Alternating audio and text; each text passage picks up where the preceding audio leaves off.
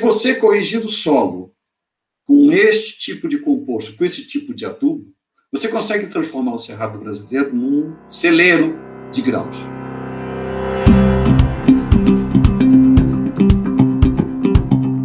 As oportunidades são enormes, não dá nem direito para medir. É, essa ciência, aqui no Brasil, você tem muita ciência boa. Sempre teve. Eu não sei se você está é, tá ciente disso, né? É, quando, inclusive, está sendo. Esse, esse assunto é bem atual, porque uma das pessoas importantes nessa, nesse processo está é, tá sendo cotado para receber o Prêmio Nobel da Paz.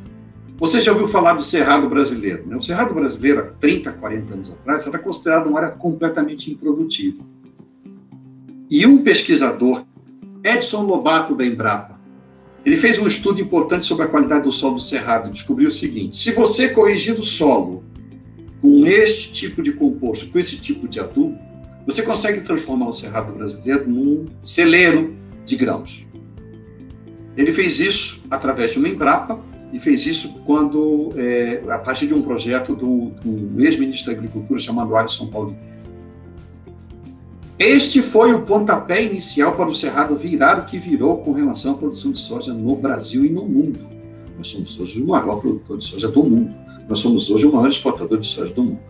Uma coisa que, teoricamente, você fala assim, olha, 40 anos atrás, você imaginar que você poderia corrigir solo no cerrado em grande escala para ter produtividade? Sim, você poderia. Isto foi um ponto da ciência que é, startou todo esse processo que nós vivemos hoje.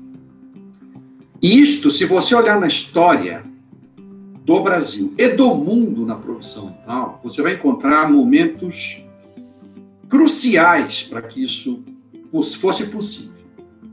E aí tem um detalhe, eu vou falar de alguns outros exemplos, mas tem um detalhe importante. Quem trabalha no agro é, não precisa ser cientista, mas se for cientista do agro é muito bom. E nós temos muita base científica.